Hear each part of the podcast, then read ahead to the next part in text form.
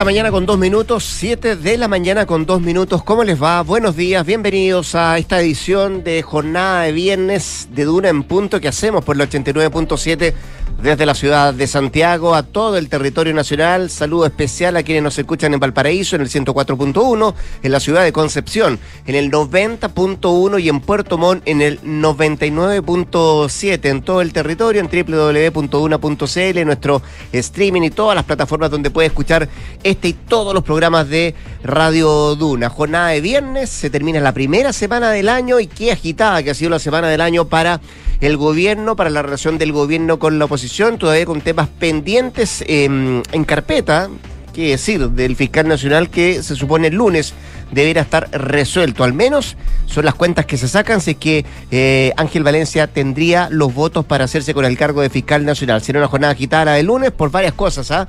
Porque mm, debiera exponer Valencia en la mañana en la Comisión de Constitución y su nombre se resuelve en la tarde en la votación del Senado.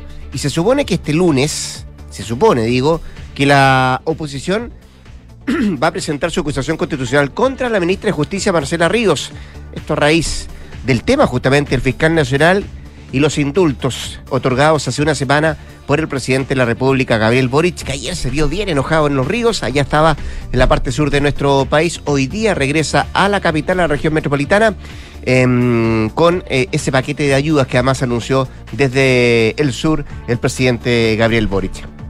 Josefina Stavrakopoulos, ¿cómo te va? Buenos días. Muy bien, ¿y a ti cómo estás? ¿Cómo te fue esta primera semana? La estamos terminando, pero ¿todo bien? Sí. Estuvo decente. Decente, muy bien. Oye, eh, Partimos con, eh, con harto calor la semana. Partimos con ¿Y harto la terminamos?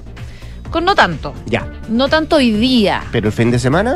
El fin de semana sube. Ya. Les cuento, 14 grados de temperatura a esta hora, la máxima va a llegar hasta los 30.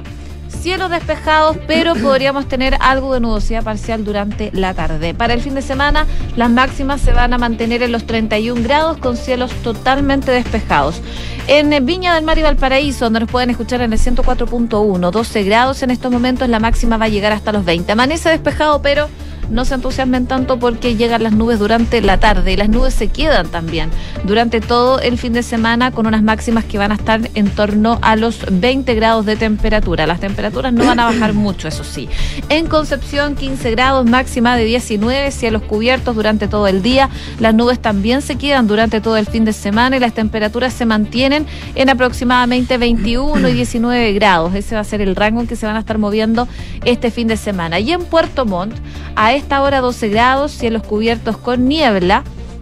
Las nubes se quedan durante todo el día y también durante el fin de semana. Hoy día la máxima es de 22, el sábado la máxima será de eh, 22 grados y el domingo de 24, seguro que nos dice la Dirección Meteorológica de Chile. Tenemos contingencia en este programa, tenemos información, tenemos conversación, vamos a tener entrevistas también y, por cierto, nuestros infiltrados. Viene Nicolás Vergara en un rato más, acompañado de la Isa Caro, infiltrada este día viernes, que nos viene a traer los días negros de la ministra de Justicia.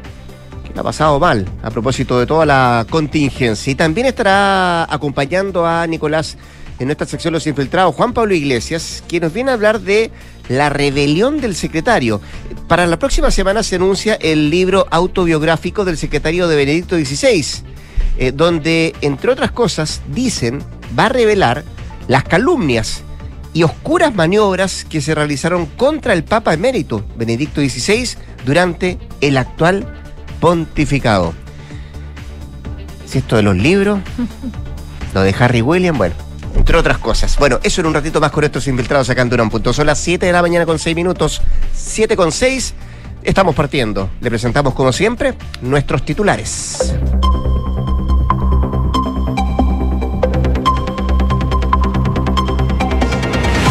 Gobierno lanzó un plan de ayuda fiscal por 2 mil millones de dólares que incluye bonos, subsidios para todo el año y la extensión del IFE laboral. El ministro de Hacienda, Mario Marcel, descartó que los mayores recursos que ingresarán a la economía tengan efectos en la inflación porque se mantiene dentro del marco presupuestario. El presidente Gabriel Boric llamó al Senado a actuar con responsabilidad tras la nominación de Ángel Valencia para fiscal nacional. El mandatario descartó que la decisión de optar por el abogado penalista sea una moneda de cambio para frenar la acusación constitucional anunciada en contra de la ministra de Justicia, Marcela Ríos.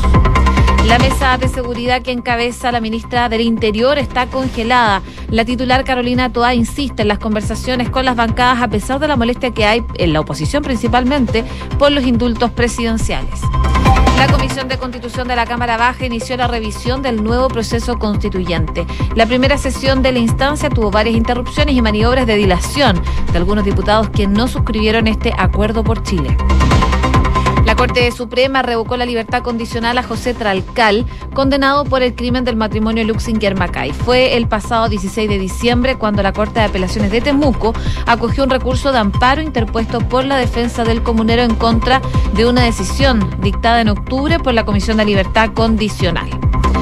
La coordinadora Arauco se adjudicó un nuevo ataque incendiario en contra de un camión en la Araucanía. El ilícito ocurrió en la, ruta que une los sauces contra Illén, donde los ocupantes del vehículo se detuvieron por una falla mecánica y en donde un grupo de encapuchados le prendió fuego a esta máquina. En Noticias del Mundo, Volodymyr Zelensky advirtió que el alto al fuego de Rusia solo busca detener el avance del ejército de Ucrania en el Donbass. El presidente ucraniano aseguró que Vladimir Putin no podrá ocultar los preparativos para una nueva ola de agresión en contra de su país y toda Europa, alertando que los detalles de la acción bélica del Kremlin los conocerá el mundo. La Cámara Baja de Estados Unidos cerró una nueva jornada sin presidente por tercer día consecutivo. Tras 11 votaciones, el favorito para suceder a Nancy Pelosi, el republicano Kevin McCarthy, no logró el apoyo necesario. Y en el deporte, en el deporte, en el deporte, Lionel Messi se perderá el duelo del PSG entre este viernes en la Copa Francia. El técnico del equipo confirmó que el argentino volverá a las canchas la próxima semana. 7 con 9. Hoy se cumple una semana desde que el eh, presidente, o se supiera de que el presidente de la República, Gabriel Boric, eh, le había otorgado un indulto a 13 personas en base a sus eh, facultades como mandatario y la mayoría de ellos condenados por casos derivados del el llamado estallido social. De aquel anuncio a la fecha, eh, harta agua ha pasado bajo el puente y las críticas y los cuestionamientos además no se han detenido desde que se conoce aquel, aquella información de parte del mandatario. Bueno, en esa lista aparecía además el exfrentista Jorge Mateluna y Luis Castillo, que tiene un largo prontuario policial y delictual del cual nos enteramos eh, hace un par de noches atrás en un reportaje emitido por Canal 13 Em, y que habla más o menos de la, del prontuario de este, de este señor de 34 años. Eh, y de la lista de 12, dejando de lado a Mateluna, por lo menos 6 también tienen eh, otros actos delictuales, de acuerdo a la información que se ha ido entregando y que se ha ido conociendo. Seguro, seguro, a propósito de esto, es el momento más complejo que está enfrentando la presidencia, que está enfrentando el gobierno con la oposición, además, que incluso tiene en vilo el futuro de la ministra de Justicia, Marcela Ríos. Y por lo mismo, en la oposición ya están redactando algunos requerimientos, algunos proyectos, tanto al Tribunal Constitucional como también a la propia Contraloría, a raíz de estos indultos otorgados por el presidente Gabriel Gabriel Boric. Básicamente, eh, buscan en la oposición impugnar estos indultos. En el caso de Castillo, van a recurrir, al menos desde la UDI, a la Contraloría, mientras que en el caso del exfrentista Mateluna, lo que se busca es recurrir al Tribunal Constitucional, de acuerdo a lo que han planteado em, de manera oficial y no tan oficial también algunos parlamentarios de la oposición, particularmente de RN y la Unión Demócrata Independiente, que están tras estos textos, estos, estos em, eh, escritos que buscan eh, impugnar, como decía, esta decisión adoptada por el presidente Gabriel Boric. Ayer, de hecho, se publicaron los decretos de indulto en el portal de transparencia, entre ellos el de Luis Castillo, quien es uno de los condenados por delitos durante el estallido social y que fue favorecido además por la decisión del presidente. Ahí se puede conocer, por ejemplo, la causa y también el argumento eh, de por qué estas personas fueron indultadas. Sin embargo, en el caso de Castillo no está totalmente explícito el detalle de, de su condena. Bueno, capítulo aparte a raíz de esto es el futuro de la ministra de Justicia que podría, dicen muchos, dar un paso al costado. Esa es la gran pregunta que hay hoy por hoy y que ronda los palacios, eh, el Palacio de Gobierno, que muchos se hacen ya que em, es eh, la oposición la que está buscando trabajar rápidamente con celeridad la posibilidad de presentar la acusación constitucional contra la secretaria de Estado de aquí al lunes de la semana que recién se va a iniciar. Y en el gobierno no están seguros de si es bueno o no de que la ministra enfrente una acusación constitucional. eh, ha ocurrido, no en este caso, sino en todos los casos, que efectivamente cuando se anuncia una acusación constitucional, viene la pregunta de si es bueno que lo haga, es bueno enfrentarse a esto, eh, independiente de los argumentos que tengan los parlamentarios para presentarlo. Pero en caso de que esto prospere, ya ha pasado con otros ministros, quiere decir del caso, por ejemplo, de Yanna Proboste, que eh, el hecho de aprobarse la acusación constitucional contra la, contra la ministra, ella debiera estar cinco años sin ejercer cargos públicos. Es una eh, sanción durísima para alguien que ha estado ligado al mundo del servicio público durante mucho tiempo. Por eso em, eh, es importante saber eh, si es que hay ánimo de parte de la Secretaría de Estado y también del propio gobierno de que se enfrente a una acusación constitucional. caso aparte de lo que está pasando con el ministro Giorgio Jackson, porque de alguna manera lo que se sostiene en la moneda es que no hay fundamento para que prospere la acusación en contra del ministro de Desarrollo Social. En el caso de la ministra de Justicia, bueno, la situación no solamente de lo que ha pasado con los indultos, eh, sino que también lo que ha pasado en el caso del fiscal nacional, dicen en la oposición argumentos suficientes para que ella debiera enfrentar esta acusación. Así que las cosas em, para la ministra no son muy buenas. Vamos a ver qué es lo que pasa eh, en las próximas 48 horas. Y, ver también cómo se enfrenta el tema de los indultos. Como si fuera poco, todavía hay algunos parlamentarios, sobre todo de la que le están exigiendo a la moneda que entregue otros indultos. Claro, parlamentarios del bloque oficialista. Estamos hablando de, por ejemplo, Boris Barrera del Partido Comunista, eh, Natalie Castillo del Partido Comunista y Claudia Mix de Comunes que plantearon la posibilidad incluso de que el jefe de Estado conceda nuevos beneficios, recalcando que se trata de un compromiso que él asumió durante la campaña que lo llevó a la moneda. Por supuesto, se le consultó a la vocera de gobierno respecto de esta posibilidad, eh, a Camila Vallejo, que aseguró que el presidente no pretende entregar nuevos indultos a quienes estén presos por hechos de violencia ocurrido en el estallido social, pese a estas peticiones que han levantado parlamentarios del el mismo conglomerado de apruebo dignidad. Ella decía, eh, no es un error que el presidente cumpla su palabra, el error es no seguir indultando, decía Claudia Mix, que espera entonces que se concedan más indultos. Y en ese contexto fue que la vocera, eh, consultada durante mm, la tarde de ayer sobre este tema, si habrá más medidas en esa línea, respondió con un escueto no. Y también sobre los cuestionamientos generados por el prontuario de Luis Castillo, uno de los indultados, eh, uno de los reos liberados por Boric, recordó que eso no debiera levantar sorpresa. Ella dice los indultos son una facultad, una atribución que tiene el presidente y se aplica. No hay otra manera sobre personas eh, condenadas. Entonces, no es sorpresa y no puede ser sorpresa que estas personas hayan tenido condenas porque cada uno de los indultos se aplica sobre personas condenadas. Son decisiones difíciles, pero que hacen eh, se hacen bajo una reflexión, decía la vocera de gobierno respecto a este indulto que ayer sobre todo generó bastante que hablar, el indulto a Luis Castillo. Por el eh, prontuario, entre otras cosas. Siete de la mañana con 15 minutos. Escuchas, Duna en punto. Ayer estaba en la región de Los Ríos el presidente de la República, Gabriel Boric, y desde allá anunció un paquete de medidas, ayudas económicas para los sectores más vulnerables ante el complejo escenario económico, la compleja situación económica que se nos viene, al menos de aquí a los próximos meses, al primer semestre de este año. Han pasado las horas, eh, se han ido conociendo más detalles de este anuncio que hizo el presidente, mirar más que el título, la bajada y la letra eh, chica, dicen algunos, y, uno podría decir eh, que hay mm, algunos que quedaron conformes, hay economistas, expertos que dicen, bueno, van en la línea de ir ayudando a estas personas, sobre todo la situación económica que vamos a enfrentar, y otros que dicen, bueno, gustaron, pero, pero con gusto a poco. Bueno, eh, lo que efectivamente ocurre es eso. Hay, hay dos eh, posiciones o dos posturas respecto a los anuncios que hizo ayer el presidente. En la oposición esperan que las medidas puedan ser ampliadas a más sectores e incluso algunos plantean que no va a frenar la discusión de algo que se está mm, debatiendo en el Congreso, que tiene que ver con estos autopréstamos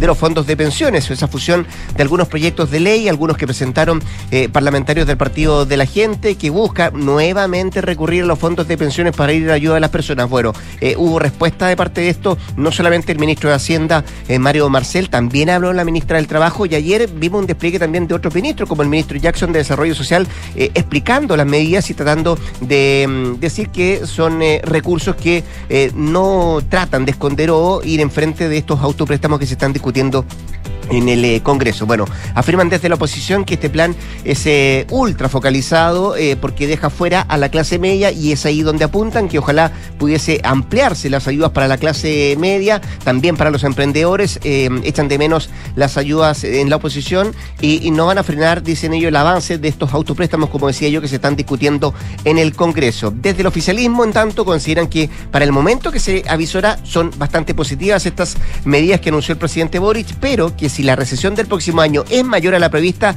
debieran implementarse nuevas acciones, lo que piden de los sectores del oficialismo. Sobre los impactos eh, macrofiscales que pudiera generar estas medidas, algunos economistas dicen que si los recursos em, o las ayudas son con cargo al presupuesto vigente, no debiera tener mayor impacto en el nivel de gasto vigente. Sin embargo, hay también parte de los anuncios que hacen referencia a recursos que aún no están disponibles, lo cual podría tener incidencia en un alza en el margen del déficit fiscal proyectado para este año. Ayer decía el ministro Marcel, gran parte de los recursos para estas ayudas salen del presupuesto, pero también hay recursos que se necesitan eh, y de dónde van a sacar esos dinero en la próxima semana. Vamos a ir conociendo más detalles, dijo el ministro de Hacienda. Así que por ahora hay algunos que les gustó, otros que encuentran que es poco.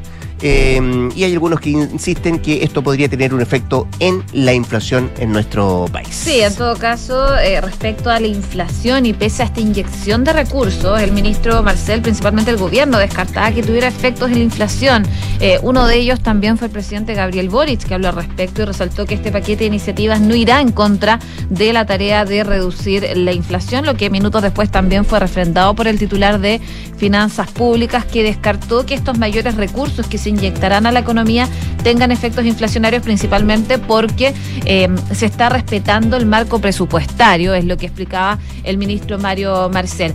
Ahora, respecto de si esto podría desactivar o desincentivar los eh, retiros que se están eh, viendo en el Congreso, que es un debate que ha instalado, eh, se ha instalado con fuerza y que el gobierno no ha logrado desactivar. Bueno, desde el gobierno, principalmente el ministro decía que categóricamente esto no, eh, no va en buscar desactivar los retiros o el, el autopréstamo, como se define. Y el secretario de Estado decía que el plan de ayuda se está trabajando desde hace meses y que no busca incidir en el debate de estos proyectos, sino que en ayudar a las familias. De todas maneras, ayer el presidente Boric ha sido un llamado al Congreso para que se puedan lograr acuerdos y aprobar este plan de ayuda eh, más allá del clima bastante crispado que hay, porque sabemos que este plan tiene que pasar por el Congreso. Hay proyectos de ley que tienen que discutirse en el Congreso seguramente. Vamos a ver qué es lo que pasa con esa ayuda económica anunciada por el gobierno. 7 con 20. Estás en Duna en Punto. Vamos a otras noticias del mundo. Vámonos a Europa del Este porque acaba de comenzar el eh, cese del fuego temporal que fue decretado unilateralmente por el presidente ruso, Vladimir Putin, en Ucrania durante la Navidad ortodoxa. Comenzó este viernes a las 9 de la mañana, según lo que ha anunciado desde, desde Rusia. Y según los términos de esta tregua, que había sido anunciado el día de ayer por el presidente Putin, las tropas rusas dejarán las armas hasta las 21 horas de este día sábado. Eh, fue un anuncio que hizo el presidente ruso de este alto al fuego después de que el patriarca de la Iglesia Ortodoxa rusa, Kirill, llamara a cesar los combates por la Navidad Ortodoxa que se celebra el sábado. Teniendo en cuenta el llamado de su santidad, eh, instruí al ministro de Defensa que ordene un régimen de cesar al fuego en toda la línea de contacto entre los bandos en Ucrania. Fue lo que anunció el Kremlin el día de ayer a través de un comunicado. Este anuncio del presidente Putin fue recibido, eso sí, con escepticismo por las autoridades ucranianas. De hecho, el presidente Volodymyr Zelensky estimó que era una excusa para frenar el avance de las tropas de Kiev en el Donbass y llevar equipamientos, municiones y acercar a hombres a nuestras posiciones, fue lo que dice el presidente de Ucrania. Por su parte, los rusos denunciaron un ataque ucraniano contra la ciudad del Donetsk, situada en el este de Ucrania, junto al inicio del alto al fuego unilateral. Vamos a ver cómo avanza esto en las próximas horas, sobre todo por este escepticismo que los ucranianos de este alto al fuego unilateral que fue anunciado ayer por Putin y que comenzó esta mañana a llevarse adelante a partir de las 9. 7 con 21. En Dune en Punto le tomamos el pulso a la economía. Revisamos indicadores económicos. La UEF 35.178 pesos. El dólar cerró con bajas 855. El euro 901. El IPSA 5.124 puntos al alza y el cobre 3,83 dólares la libra. ¿Qué trae la prensa económica esta jornada de viernes? Destacamos a Pulso, que trae como principal titular, gobierno lanza paquete fiscal de 2 mil millones de dólares con bonos, subsidios e IFE laboral. También en otros titulares destaca Pulso, remuneraciones reales acumulan 14 caídas seguidas y bajan a su menor nivel en cuatro años por alta inflación. Eh, miremos también lo que trae el diario financiero, que destaca nuevo impuesto, servicio de impuestos internos, define nómina de vehículos lujosos que pagarán sobre tasa desde abril.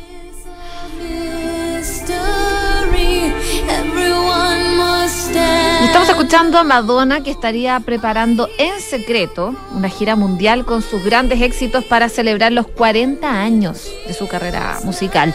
Según el medio The Sun, la diva norteamericana ya reservó el O2 Arena de Londres y en los próximos días anunciará sus planes de recorrer los escenarios más importantes del planeta con un show enfocado en todas las generaciones de fans que las han seguido durante estas cuatro décadas. También eh, Madonna quiere aprovechar el éxito de sus canciones en TikTok para involucrar a los fanáticos que son más jóvenes en su nutrido catálogo que data desde 1983 y que había dejado de lado en las últimas giras. Así que buenas noticias para los fanáticos de Madonna. Vamos a ver si logra llegar a Chile. Pero por lo menos reservado tiene en Londres. De todas maneras, con la música de la norteamericana de 64 años. Nos vamos a la pausa. La José Tabracópolos vuelve a las 8 para actualizarnos informaciones y antes de la pausa, un consejo. Construir un mejor futuro está sucediendo ahora y son los recursos esenciales como el cobre que produce BHP en Chile los que ayudan a hacerlo posible. El futuro está aquí. Descúbrelo en bhp.com slash mundo mejor. 7 con 23. Nos vamos a un corte comercial, a una pausa comercial. Ya volvemos con más temas acá en Duran. Quédese. Quédese acá en la 89.7. Paula lleva cinco minutos revolviendo su café mientras mira noticias en su celular. Aún no le pone azúcar, solo le da vueltas y vueltas. Hay momentos para darle vueltas, pero a la hora de invertir es mejor fondos, con soluciones simples y rápidas a través de la app o la web, donde un grupo de coach expertos te guiará según tu perfil de riesgo y objetivos. Deja de pensarlo y hazla simple con Scotia. Infórmese de las características esenciales de la inversión en estos fondos mutuos establecidos en sus reglamentos internos y scotiabankchile.cl. Infórmese sobre la garantía estatal de los depósitos en su banco en cmfchile.cl. Marca registrada de The Bank of Nova Scotia, utilizada bajo licencia. Los procesos de mi compañía comenzaron a cambiar cuando decidí pensar, pero pensar en digital. Fue ahí cuando encontré Sapiens CRP de De Fontana y llevé la gestión de la compañía al siguiente nivel. ¿Y tú? ¿Qué esperas para pensar en digital? Piensa digital contratando Sapiens, el ERP para medianas y grandes empresas de Defontana que te conecta al único ecosistema digital de gestión empresarial, inteligencia de negocios, finanzas, recursos humanos, gestión y mucho más. Contrata Sapiens ERP desde 10 UFs mensuales en defontana.com. Tras finalizar su proceso de reacreditación institucional, Universidad Andrés Bello fue calificada por la Comisión Nacional de Acreditación en nivel de excelencia. El organismo otorgó a UNAV una acreditación por seis años en todas las áreas evaluadas. Un importante reconocimiento a la calidad de la formación y del compromiso de toda su comunidad con aportar desde las distintas disciplinas al bienestar de sus estudiantes y a la construcción de un mejor país. Universidad Andrés Bello. Calidad, compromiso, orgullo. Hola, hijo. Oye, papá, ¿andas por tu casa por casualidad? Nos escapamos con tu mamá a la playa. ¿Pasó algo? Oh, de veras. Es que no recuerdo si dejé la puerta trasera con llave. Ay, José, ya ahora que te ponga una alarma, así cada vez que sales quedas tranquilo. Mira, con Verisur lo puedes revisar desde la app. Sí, lo sé. De esta vez no pasa. Llamaré ahora mismo. Chao. Protege lo que más quieres con alarmas Verisur. Llama al 600-385-0003 o calcula online en verisur.cl. Activa Verisur. Activa tu tranquilidad. Esto es Duna en Punto con Rodrigo Álvarez. 7 de la mañana con 26 minutos, seguimos acá en la 89.7 haciendo un en punto. El gobierno, decíamos, presentó ayer un paquete de medidas económicas. ¿Cuánto va a costar? ¿De dónde salen los recursos? ¿Cuánta gente será beneficiada? Bueno, varias preguntas abiertas que le queremos hacer a nuestro próximo entrevistado. Hablamos a esta hora con el eh, diputado de la Unión Demócrata Independiente, miembro además de la Comisión de Hacienda de la Cámara, Guillermo Ramírez. ¿Qué tal, diputado? ¿Cómo está usted? Muy buenos días. Muy buenos días, Rodrigo, ¿cómo estás? Bien, pues ¿y usted? ¿Cómo parte el año? Bien, bien. Sí, qué Todo bueno. muy bien. Esta semana, se me hizo larga esta semana a pesar de que fue corta. Pasaron muchas cosas. Sí, han pasado muchas cosas. Bueno, partamos por ahí, diputado. Eh, ¿Hace cuánto que, que usted no veía un, un ambiente tan tan crispado? Eh, se lo pregunto por lo que estamos conversando y porque esta semana, que ha tenido de todo, ¿ah? termina con el presidente medio enojado el día de ayer cuando estaba en la región de Los Ríos y además emplazando al Congreso por varios temas. Uno de ellos, por cierto, lo que lo que significa la, la, situación y lo que va a ocurrir el próximo lunes con el, con el fiscal nacional. Pero, pero ¿había visto un ambiente tan crispado usted en el último tiempo?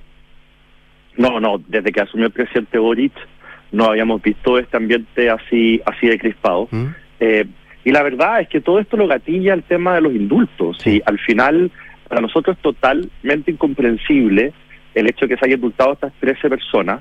Eh, esto está gatillando acusaciones constitucionales, requerimientos ante la Contraloría. Hoy día, en un rato más, vamos a ir a la Contraloría para impugnar el decreto contra Jorge Mateluna. También vamos a ir al Tribunal Constitucional el día lunes, vamos a presentar la acusación constitucional contra la ministra de Justicia también el día lunes.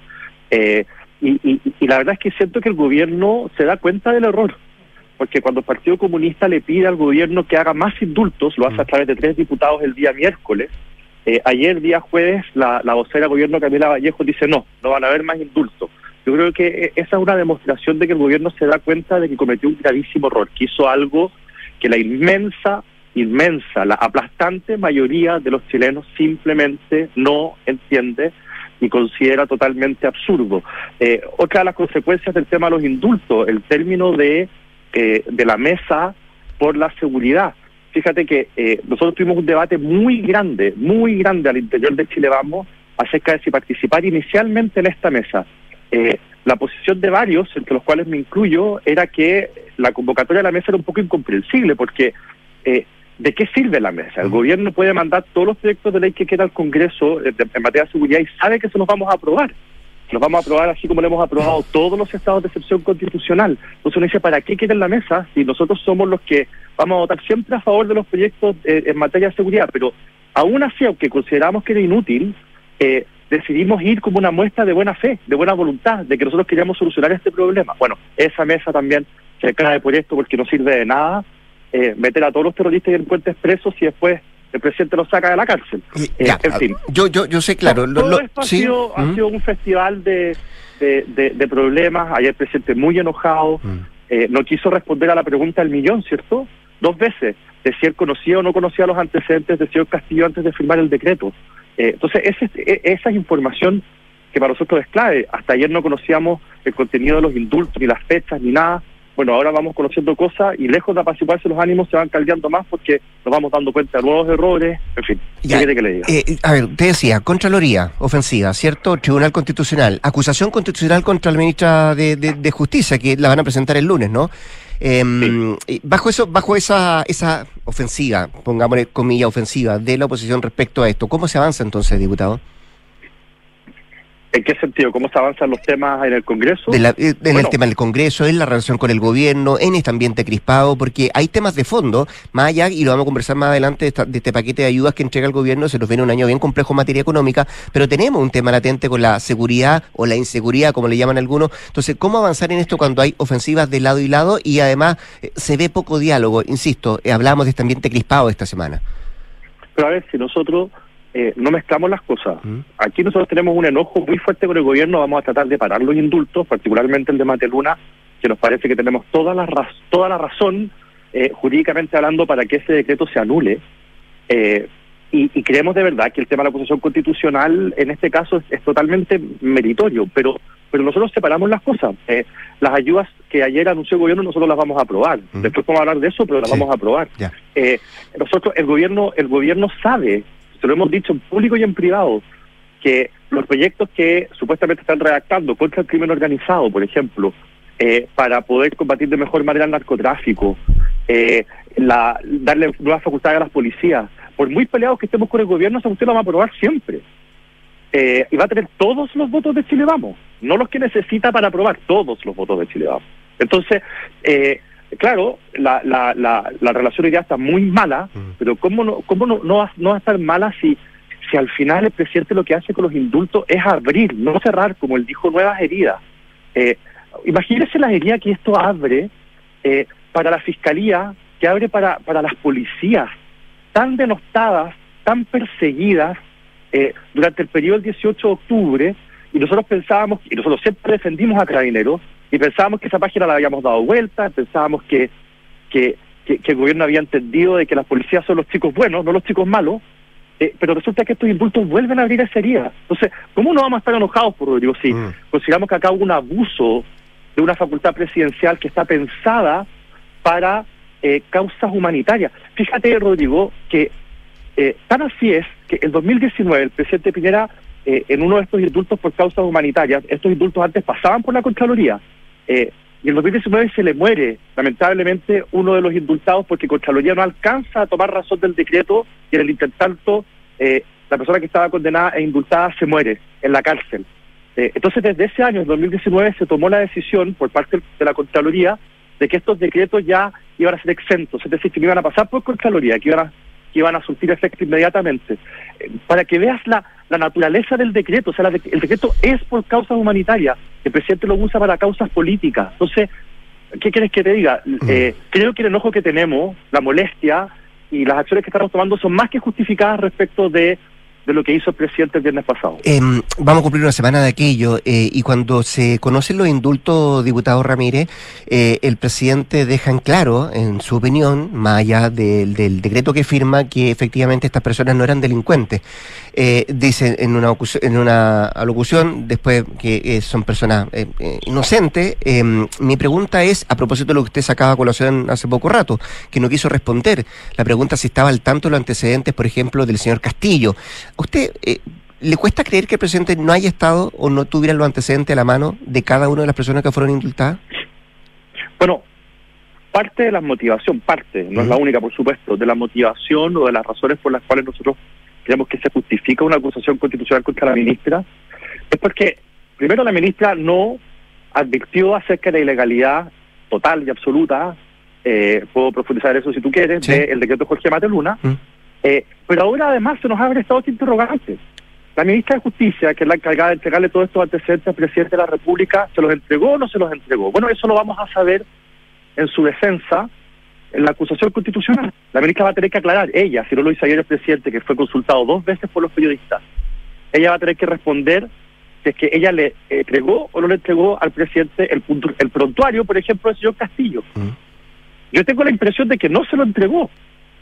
A mí me cuesta mucho pensar que el presidente Boric haya tomado la decisión de indultar a una persona con ese prontuario. 26 causas.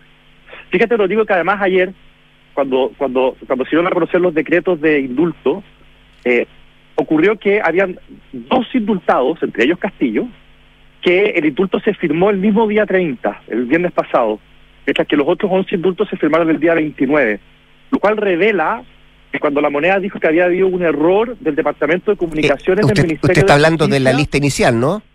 Sí, po. Claro. porque acuérdense que primero Sí. eran 11 y después eran 3 y dijeron después que eso había sido un error, Mm. había sido un error del Departamento de Comunicaciones de Justicia. Bueno, ayer supimos que no fue un error. Ayer supimos por las fechas de los decretos que estos dos, incluidos el de Castillo, fueron... Incluido a última hora. Incluidos a última hora, Mm. fueron firmados al día siguiente que los otros. ¿Por qué fue así? ¿Por qué esa premura? ¿Por qué esa improvisación? O sea, todo se hizo mal. Eh, y probablemente es esa improvisación de incorporar nombres a último minuto el que llevó al presidente a indultar a una persona con 26 causas. Entonces, eh, a mí cuando me dicen, oye, yo encuentro un poco exagerado que ustedes estén en una acusación constitucional contra la ministra, bueno, pues uno pregunta, ¿pero quién más? O sea, si no es ahora, ¿cuándo? ¿Usted Acá cree- de verdad hay una inoperancia, una negligencia, un abuso de una Mm. herramienta constitucional y una inconstitucionalidad flagrante en el caso del indulto a Mateluna, que yo creo que hace que eh, el mérito de la acusación constitucional sea evidente.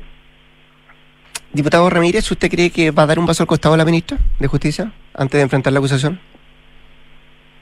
La verdad es que no lo sé, Rodrigo. Tú sabes que yo siempre te contesto las preguntas Hmm. derechamente. En este caso no, no lo tengo claro. Evidentemente que si hay un cambio de gabinete en las próximas semanas, que algo se ha rumoreado, pero usted sabe que estos rumores corren siempre, sea cierto o no.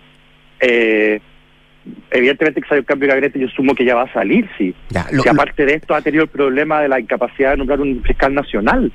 Sí, O sea, pero usted sabe, usted sabe que le pregunto problema. es que si ella da un paso al costado, ustedes desisten de la acusación, a eso voy. Ah, bueno, Mm. yo no me mando solo en esto.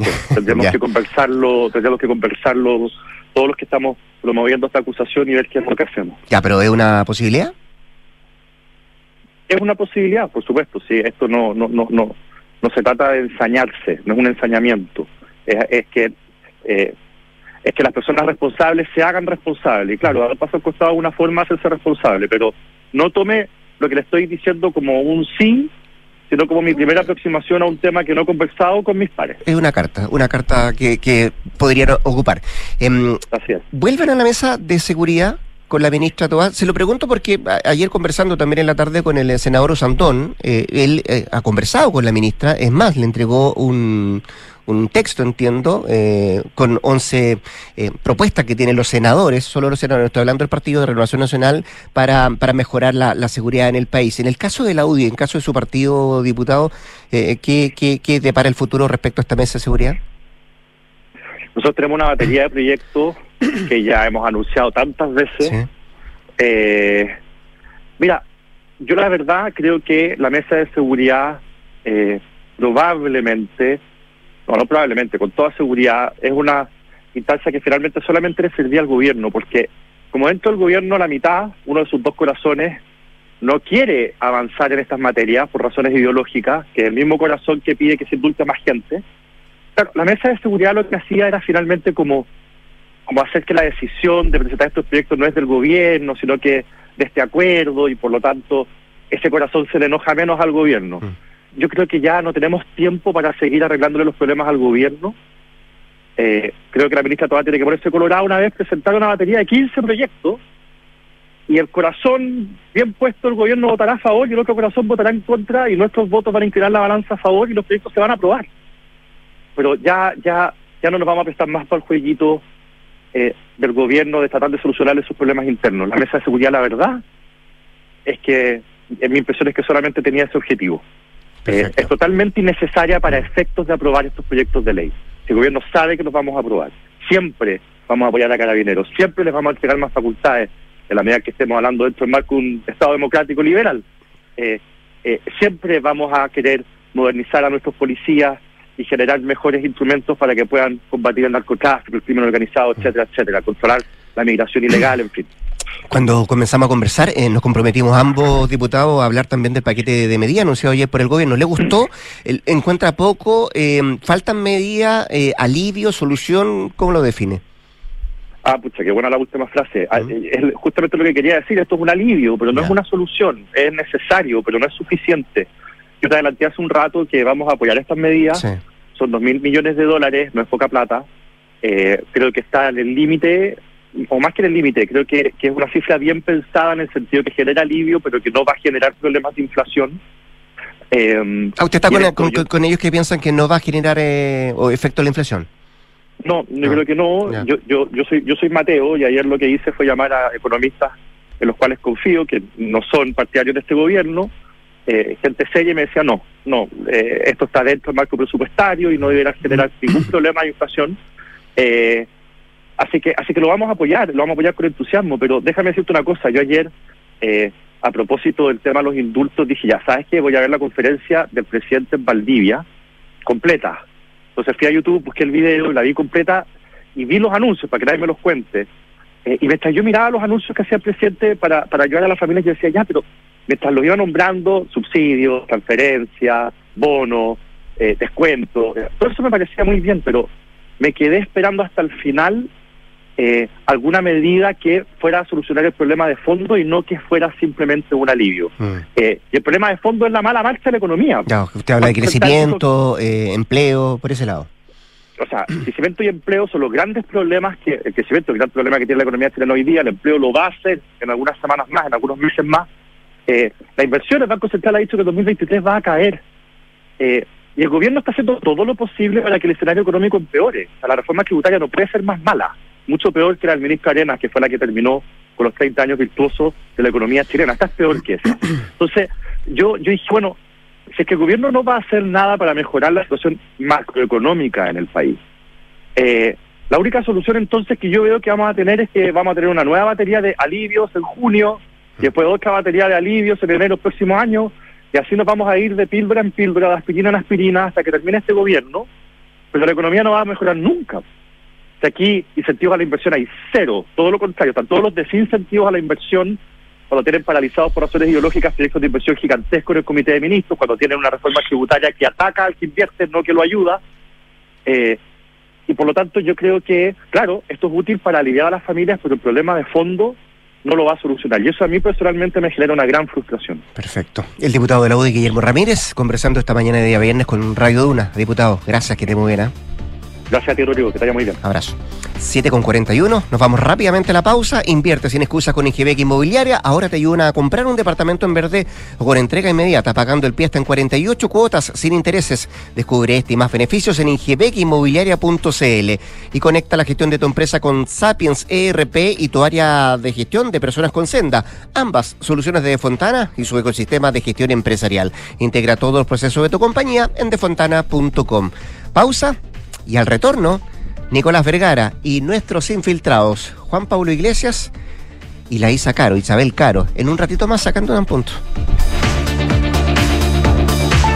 Construir un futuro mejor es responsabilidad de todos. Mientras más países adoptan medidas para reducir las emisiones de carbono, la demanda de productos y servicios esenciales para el crecimiento económico sigue en aumento. No es fácil, pero son recursos como el cobre producido por BHP en Chile los que ayudan a hacerlo posible. El futuro está aquí. Descubre cómo en bhp.com slash mundo mejor.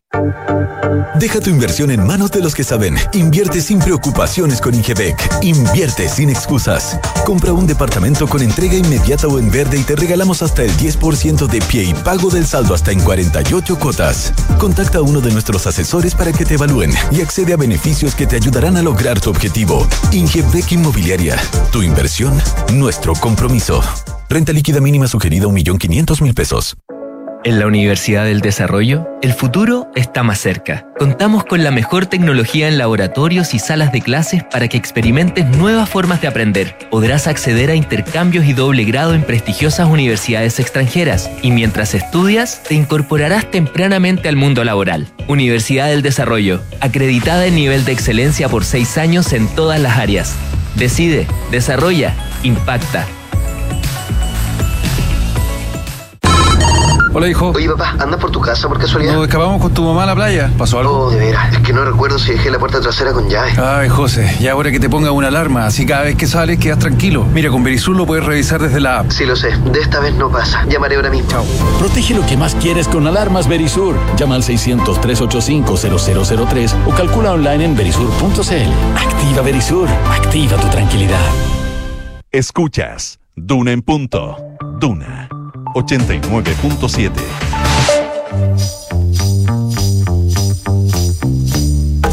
Son los infiltrados en Duna en punto. 7 de la mañana con 43 minutos. Nicolás Vergara, ¿cómo te va? Bien, ¿y a Buen ti? viernes para ti. ¿Cómo estás? Bien, pues. No te veo el collar. No, es una talla interna que algún día les contaremos. Es una talla interna. que Algún algún día publicaremos la foto. Algún Pero día qué maldad, como dicen No, eso y es después que- no explican. no, es que del río cuando va a los territorios se transforma. Bueno, em, algo escucharon ustedes. Esa dulce voz suave de Isabel Caro. ¿Cómo te va? Sí. Buen Hola, día. ¿cómo están? Buen día. A mí bien, ¿y a ustedes? Muy bien. Eh, y Juan Pablo Iglesias, que también es nuestro infiltrado esta jornada de viernes. ¿Qué tal, Juan Pablo? Hola, hola, bien, ¿cómo están? ¿Todo bien? Todo bien, gracias. Eh, no sé si escuchaste al diputado Guillermo Ramírez. Algo escuché. Sí. eh, ¿Qué decía? entre otras cosas, bueno, que eh, están molestos eh, en la UDI, en la oposición, a propósito de todo lo que ha pasado esta semana. Nunca, dijo él, he visto una mente tan crispado desde que asumió el presidente de la República, Gabriel Boric. Eh, pero en el capítulo, ministra de Justicia, se abren, dice que no está algo, hay que conversarlo, pero se abre la posibilidad de no presentar la acusación constitucional contra ella si es que da un paso al costado de aquí al lunes, ¿no? Es la fecha que ellos tienen pensado para presentar la acusación contra la ministra. Que hay fundamento suficiente como para, para presentarla ella. Sí, bueno, la ministra está en una posición bien compleja, como lo revela justamente el diputado Ramírez, eh, y eso es algo que no solamente reconocen desde la oposición, sino que también eh, en el oficialismo, eh, porque eh, Rodrigo hay eh, una mala evaluación interna, o sea, en la moneda no hay una buena evaluación respecto de su gestión. Eh, en la moneda lo que comentan es que creen que la línea de crédito de la ministra ya está eh, demasiado sobregirada, podríamos decir, y que ya eh, su permanencia en el cargo eh, se hace cada vez más compleja. ¿Eso lo piensan todos o la mayoría? Eh, lo piensa el círculo más cercano del presidente Gabriel Boric al menos y eh, de hecho eh, en el oficialismo los presidentes de partido y otros dirigentes también eh, consideran que es necesario hacer un ajuste en el Ministerio de Justicia porque eh, si bien habían problemas de gestión en el primer cambio de gabinete que hace el presidente Gabriel Boric, en donde la ministra Marcela Ríos de hecho estaba considerada dentro de las posibles eh, piezas, ¿cierto?, que el, que el presidente podía mover en esa oportunidad, eh, en ese momento se desecha eso, la mantiene en el cargo, sin embargo han ocurrido una serie de hechos que siguen complicando finalmente la, la permanencia, digo, de la ministra Marcela Ríos en el gabinete. Eh, lo decías tú respecto del tema eh, de, estos fallidos procesos, ¿cierto?, para nominar un fiscal nacional. Ahí en el Senado eh, la, las indican como una de las grandes responsables de la incapacidad que ha tenido el gobierno para lograr acuerdos sostenibles que permitan eh, tener fiscal nacional y que no se cayeran los nombres que ya se presentaron, que, conocemos que son José Morales y Marta Herrera. Eh, pero también eh, ella queda muy eh, damnificada con todo el tema de los indultos. Eh, se acusa en el gobierno que fue el equipo de la ministra Marcela Ríos la que equivocó la nómina de eh, indultados. Y, y hoy día está la duda, justamente cuando ayer eh, su cartera libera los decretos con fechas eh, distintas entre... eh, Con la firma, uno el 29 y otro el 30. Exacto, eh, cuando se libera esa documentación eh, queda en evidencia justamente lo que ese día todos entendimos, pero que, que el gobierno descartaba y que es que finalmente eh, no estaban considerados tres indultos, sino que siempre fueron 11 y que por el error en esta nómina que se, que se le atribuye cierto al equipo de la ministra Ríos se terminan incorporando dos eh, indultos adicionales que además son justamente los que le han dado más problemas estos días al gobierno, que es eh, Luis Castillo particularmente, eh, y que ayer el presidente tuvo que salir a defender sin eh, responder, de hecho, a la pregunta de si efectivamente tuvo a la vista eh, la reincidencia de muchos de los casos eh, que terminaron indultándose. Entonces, eh, el tema de los indultos Eso es no lo- una... de eso no se hizo cargo el presidente. No, él dijo respondí la pregunta, pero en realidad no la había No, no respondido, no, respondido, clarificó Sí. si efectivamente habían tenido la vista esos antecedentes. La ministra Camila Vallejo después eh, ahondó un poco más, dice que como en todos los indultos, por supuesto que se tuvo eh, en consideración esto, que todas las personas indultadas, por supuesto que van a tener eh, algún tipo de prontuario, son condenadas, pero el mismo presidente dijo, estos jóvenes no son delincuentes y ayer eh, no, no fue capaz de responder ante la pregunta de, de la prensa allá en Los Ríos, si es que efectivamente en el caso particular de Luis Castillo había considerado estos antecedentes. Entonces, ese elemento, eh, dicen en el gobierno, es parte de lo que más eh, tendría complicado hoy día a la ministra Marcela Ríos. Y si bien están incómodos y molestos con la presión que está ejerciendo la UDI para que eh, la saquen del cargo y así ellos, digamos, no presenten esta acusación, eh, porque el presidente ayer decía yo en esto no, no, no juego con monedas de cambio. Bueno, la verdad es que eh, en el gobierno no descartan que ella pudiese salir eh, antes de eh, el receso legislativo, después de la aprobación del fiscal nacional, esperan en el gobierno. Ahora hablábamos con Nicolás que se está complicando un poco la situación también para Ángel Valencia el día lunes, así que eso también podría ser otro factor en la decisión que, bueno, como siempre sabemos, es exclusiva del presidente, pero que ya eh, se empieza a sentar, al menos en sus círculos más cercanos, de que eh, ya no es sostenible la permanencia de, de la ministra en el cargo. Eh, justamente en este contexto ella eh, ha hecho gestiones. Sabe que está en un momento difícil. Sus cercanos, en todo caso, comentan que está sorteando la tormenta lo mejor posible, que no está afligida. Ayer sostuvo un almuerzo justamente con parlamentarios del oficialismo, en donde, eh, por supuesto, que el tema de los indultos, el tema del- de los fiscales fue fue abordado por ellos, eh, se, les di- se le dio apoyo por parte de los parlamentarios, lo mismo eh, su partido que eh, ha dado varios, varios gestos y señales para, para respaldar la gestión de la ministra, porque, porque todos admiten que está en un momento muy complejo. Así que, eh, bueno, quedamos a la espera de lo que vaya a pasar con la acusación constitucional el día lunes. Eh, eso es algo que además no, no va a ser fácil porque no solamente la, la van a acusar por el tema de los indultos, sino que también por otros errores donde la UDI, por ejemplo, ya había pedido su renuncia antes por el traslado de eh, presos en Angol. Eh, hay una serie de elementos que, eh, como Los les beneficios decía, carcelarios también. Exacto, que han complicado su gestión y que harían difícil también, eh, sobre todo porque en el Senado no la quieren mucho, que esa acusación no, no pasara la valla del Senado. Ella no tiene buena relación con la Comisión de Constitución. Recordábamos ayer estas declaraciones que dio hace algún tiempo atrás, eh, diciendo que había sido maltratada por ciertos parlamentarios de la Cámara Alta, justo en momentos en que se discutía el fin del Senado en la convención.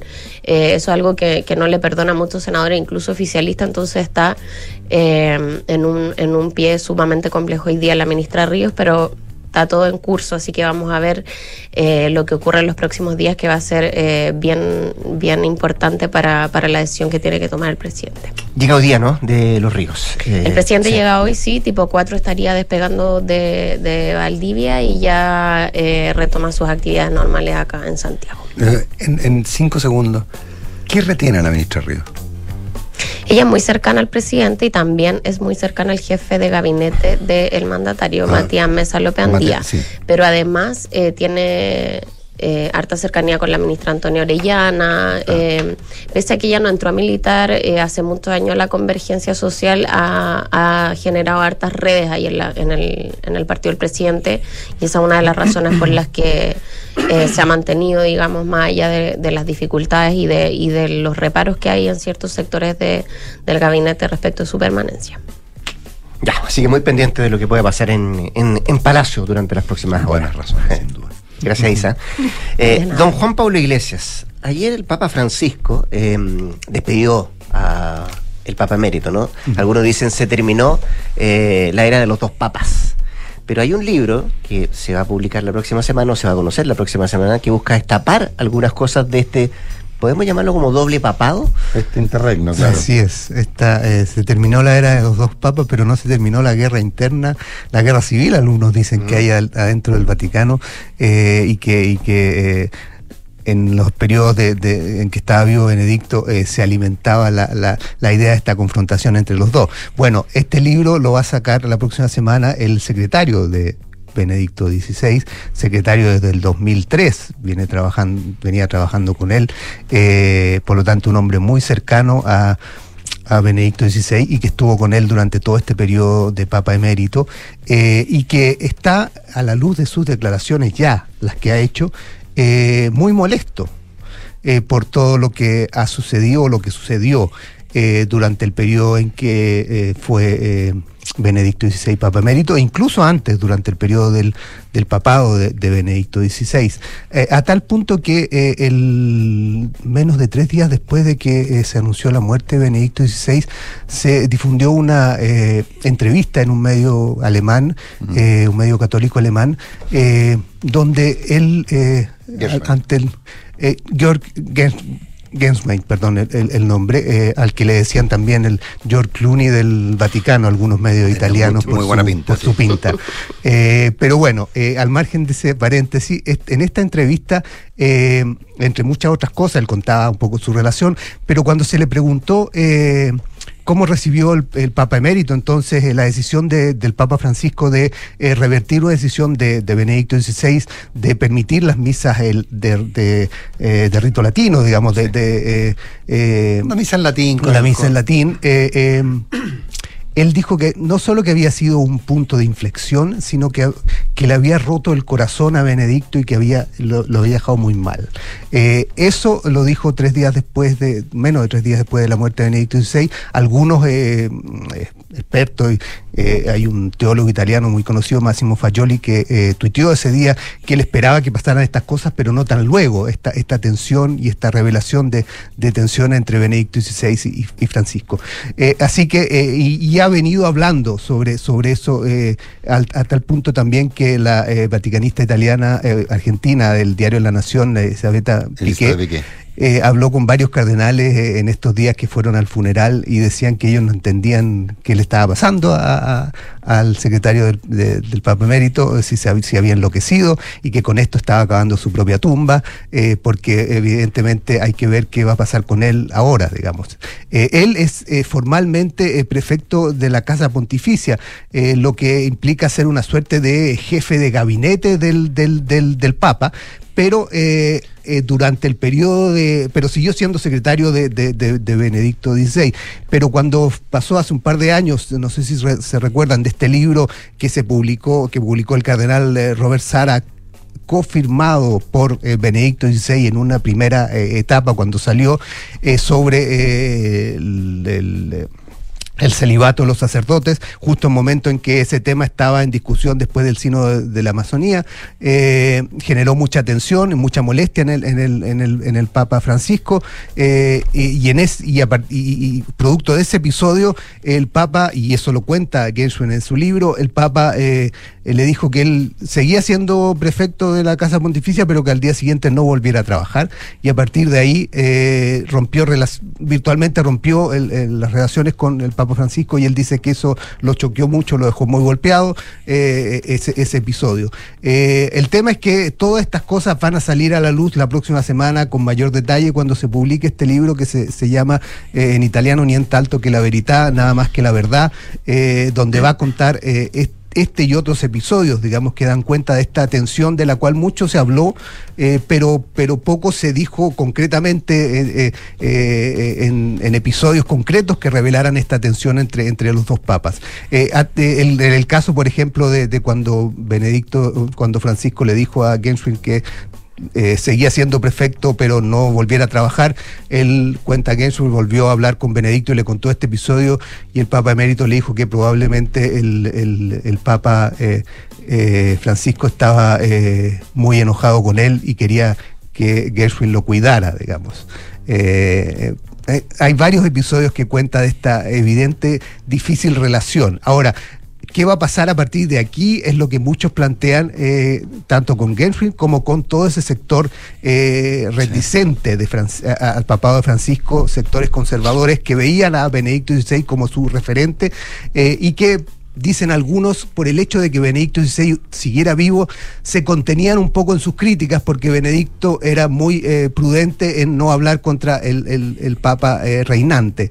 Eh, pero ahora que Benedicto ya no está, algunos plantean que las críticas de estos sectores conservadores podrían incluso aumentar y Georg Gens, Genswein aparece como una suerte de, de referente nuevo de este, de este sector más, más conservador que evidentemente va a ser eh, compleja esta guerra civil en el Vaticano en lo que viene eh, para adelante. Juan Pablo, un, un punto que puede parecer menor, pero no lo es tanto. ¿ah? Respecto a este tema del rito latino, de la misa en latín, eh, recordemos que Benedicto, al revés de la interpretación que dieron algunos, que poco menos que la misa debía volver a ser en latín, lo que él planteó fue permitir que se oficiara la misa en latín sin necesidad de la autorización del ordinario del lugar, que es lo que ocurre hoy día. Es decir, hoy día tú, si alguien quiere decir una, mita- una misa por el rito latino, tiene que pedir autorización y hay algunos que están autorizados a hacerlo. Eh, ¿Cuál era la justificación que daba en su minuto Benedicto, que había actuado con gran pragmatismo por las corrientes lefebristas? Hay Así mucha es. corriente lefebrista, es decir, seguidores del fallecido obispo Marcel Lefebvre, que en el fondo no están tan alejados de la doctrina, salvo por esta cosa accesoria comillas, que es el rito latín, la misa en latín, eh, con el sacerdote de espaldas.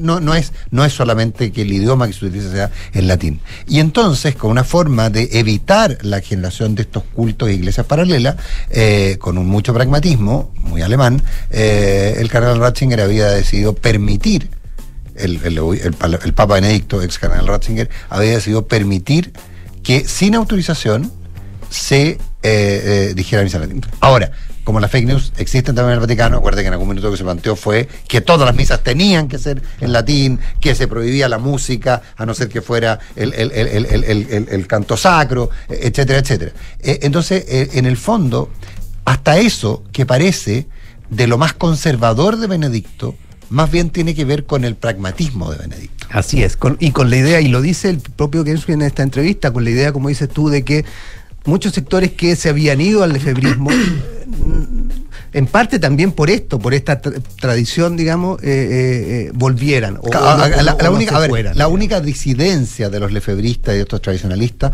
básicamente tenía que ver con el rito, no necesariamente con, eh, con, con los dogmas de la fe ni con el rol de la iglesia. Entonces, desde esa perspectiva era que eh, Benedicto había sido pragmático y eso le había dolido lo que yo había leído en alguna oportunidad. Ya no recuerdo si leído o conversado con alguien no cercano, pero del entorno de Benedicto era que le había dolido porque iba a significar un retroceso, no por la medida propiamente tal. Por el efecto que iba a tener. El efecto que iba a tener por todo lo que él había logrado, que él se sentía muy orgulloso de haber logrado volver a traer a la, a la iglesia. De hecho, en, en en Chile, en, algunas en algunas diócesis, eh, se, atrajo, se atrajo a. O sea, volvieron algunos sacerdotes lefebristas que estaban en lugares aislados y se convirtieron en párrocos, etcétera. No con mucho éxito, entiendo, en varios casos, pero eh, eso es otra historia. Pero, pero eso, eso ocurrió. Entonces, eso era el, el, comillas, el dolor de Benedicto, hay que intentar, hay que interpretarlo desde esa perspectiva, y no como este bastión, eh, convertir el, la- el rito latino en, en, una... eh, en una bandera de lucha. Oye, apasiona tanto el tema que nos pasamos un par de minutos. Así, las preocupes. disculpas al programa que viene. No, no está el jefe, así que no hay problema. Ah, muy bien. Isabel Cano. Juan Pablo Iglesia, eh, muchas gracias, que estén muy bien. Bailando. Muy bien. Buen fin de semana a ambos también. y Buen buen viernes. Eh, si ayer está muy bien acompañado, No, sigue ya. en la misma línea. Eh, sigue sí, en la misma línea, Nicolás. Empezamos con Isabel Caro. Por y, supuesto. Y Juan Pablo Iglesias. Y viene acompañada también eh, la Josefina José Ríos conducirá. Ana Belén. Y antes está Josefina Stavrakopoulos con la actualización de informaciones. Que es acá el 89.7. Oye, pero el lunes vuelve la única, la incomparable. Consuelo estará La de vuelta. Insuperable sí. e irreemplazable. Después de unas vacaciones muy, muy descansadas. Esperemos. Esperemos. Nos vemos. Buen día.